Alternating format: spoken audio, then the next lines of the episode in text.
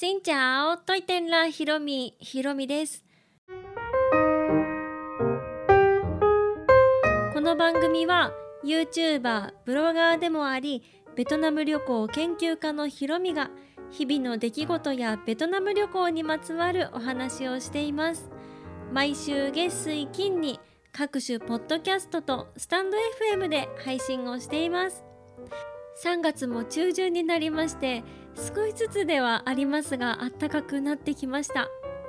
桜がねもうすぐ咲くかな咲くかなと思うんですがなかなかこう桜も時期を見計らってる感じなのかな。まだ満開の桜は見れていませんがねお花見の季節がやってきましたね。今年はあんまりねお花見とかはできないと思いますがこう歩き見桜みたいな感じで楽しめたらいいなと思っています。今日はですね最近ベトナム料理屋さんに何軒か行きました。そんなお話をしようと思います。皆さんベトナム料理食べたことありますか？そしてベトナム料理屋さんに行って食べたことありますか？ある方もねもちろんいらっしゃると思うんですけど私はねベトナム旅行に行くまではベトナムのことに全然興味がなかったので というか知らなかったのでベトナム料理を食べたことがほとんどありませんでした。ベトナム料理屋さんがお家の近くにあるかどうかさえ知らなかったしうん。エスニック料理屋さんもそんなに興味がなかったんですが自分がねベトナム旅行に行ってベトナムが大好きになってからこうベトナムをね調べるようになって実は自分のお家の近くにベトナム料理のお店が結構あるということに気づきました。それでたまにねふらーっと食べに行ったりしているんですが最近ですね横須賀のえっと横須賀中央駅から歩いてすぐのところのバンブーっていうねベトナム料理屋さんに食べに行きました。そのお店は去年いや一昨年いや去年かな？ぐらいにたまたま横須賀市をね歩いていたらあなんかこんなところにベトナム料理屋さんあるが言うてでちょっと入ってみようっていう感じで入ったらとてもね美味しいしお店の雰囲気がベトナムらしく音楽大音量みたいな ベトナムの音楽が鳴り響いてでもちろんねベトナムの方がされていてなんかねすごい面白いお店だなと思って最近ねそこにまた食べに行きました。そんな様子は YouTube でね紹介も今週ね出してしています。でそこに食べに行ったのとついつい最近川崎市の稲田包というところにあるベトナム料理屋さんに食べに行きました。ここは最近オープンしたお店だそうで実はねお店のちょっと関係してらっしゃる方が食べに来てくださいって声かけてくださったので、ね、せっかくなのでと思って食べに行きました。そのお店はホーチミンのベトナムの南部の方の都市のホーチミン出身の方がされていてでホーチミンのそのままの味を持ってきていてもうめちゃくちゃ美味しかったですね。ホーチミンのあの旅行を一気に思い出すぐらい美味しくって。うん、でお店はねちょっとカフェみたいな感じでベトナムベトナムしてないからちょっと入りやすめな感じですね。外装はね結構ベトナムらしい感じでやってるのかなと思ったら意外と中はカフェみたいな感じで、うん、とても日本人でも居心地がいいんじゃないかなといった感じでした。そのお店は実は別の方から自分の YouTube のね視聴者の方から以前メッセージをいただいていて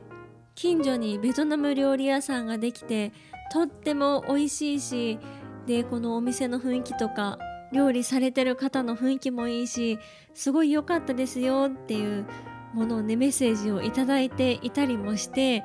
ですごくね期待値上げ上げで行ったんですがとっても美味しかったです。そんな感じでいろんなねベトナム料理屋さんで食べたいなと思っていたところ最近いろんなところに行っています。で行って思ったのがね全然お店によって雰囲気とか全く違いますね。もうお味もそうですしなんだろう同じベトナムだけど確かにねすごいベトナムを感じるんですどのお店に行ってもベトナム人の方もいらっしゃるしお料理もやっぱりねベトナム料理だしなんか雰囲気とか飾ってるものとかもやっぱりベトナムらしいものがあったりしてすっごいベトナムを感じるんですがお店によって全然違います。私がたまに行っている大倉山にあるベトナム料理屋さんとかはあのゆっくりするというよりかはちょっと小腹が空いた時にフォーを食べに行こうかなぐらいでフラッと行ってフラッと帰るといった感じのテイストだったりとかあとがっつりカフェみたいにくつろげるところであったりとかあとはもうなんかこじんまりしてる感じ？うん。基本ベトナム料理屋さんってどこもこじんまりしてるなと思うので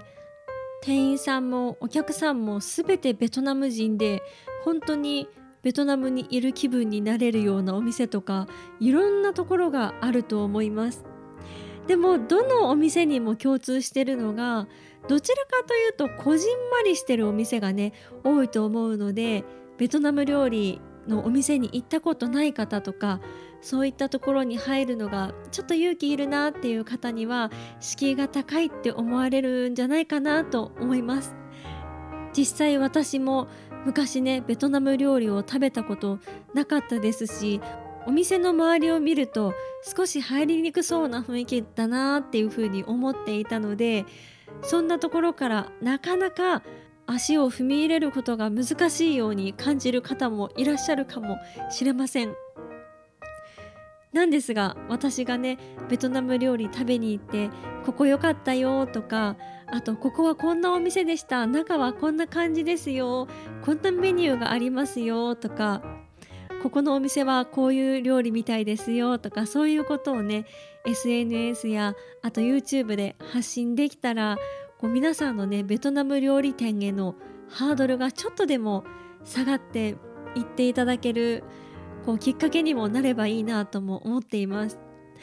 またベトナム料理店に限らずエスニック料理店とかあとインドカレー屋さんとかああいうお店ってあんまりこう大きなお店じゃないじゃないですか。ちょっとこじんまりした感じのお店で駐車場とかもあんまりないからこう遠くに行って遠くのベトナム料理屋さんを食べに行くというよりかは近所とか近場にあるそういうお店にちょっと食べに行けるっていう感じだと思うので私がねこう今横須賀と次回ねそのイダナ包みのベトナム料理屋さんの動画も出そうと思っているんですがもし皆さんの近所のベトナム料理屋さんを紹介していることがあれば是非ね近所なのでこう勇気を持ってベトナム料理屋さんに行ってもらえたらベトナムの美味しさをね感じてもらえたらと思います。そして逆に皆さんがね通っていらっしゃるベトナム料理店なんかあったら是非教えていただけると嬉しいです私もねベトナム料理大好きなんですがなかなかどこにどういうお店があるのかってあんまり分かっていないのでそして意外と調べるとベトナム料理屋さんって首都圏だけでも結構あるんですよね。で私はいつもこうフラッと歩いている時に料理屋さんベトナム料理屋さん見つけたら入ってみるという感じでそういうお店との出会いが多いので皆さんのおすすめがあればぜひ教えてください。というわけで最近私はベトナム料理屋さんにベトナム料理を食べに行ってます。皆さんもぜひ食べに行ってみてください。というお話でございました。この配信は毎週月水金各種ポッドキャストとスタンド FM で配信をしています。私の日々の出来事やベトナム旅行や YouTube に関してそして皆さんからいただいたレターや質問にもお答えをしています。よろしければ概要欄のお便りフォームからスタンド FM の方はレターから何か質問や何かこれやってほしいこうだったよあベトナム料理屋さんもねここ美味しかったよとかこういうとこあるよなんてことがありましたら送っていただけると嬉しいです。それではまた次の配信でお会いしましょう。変がプラン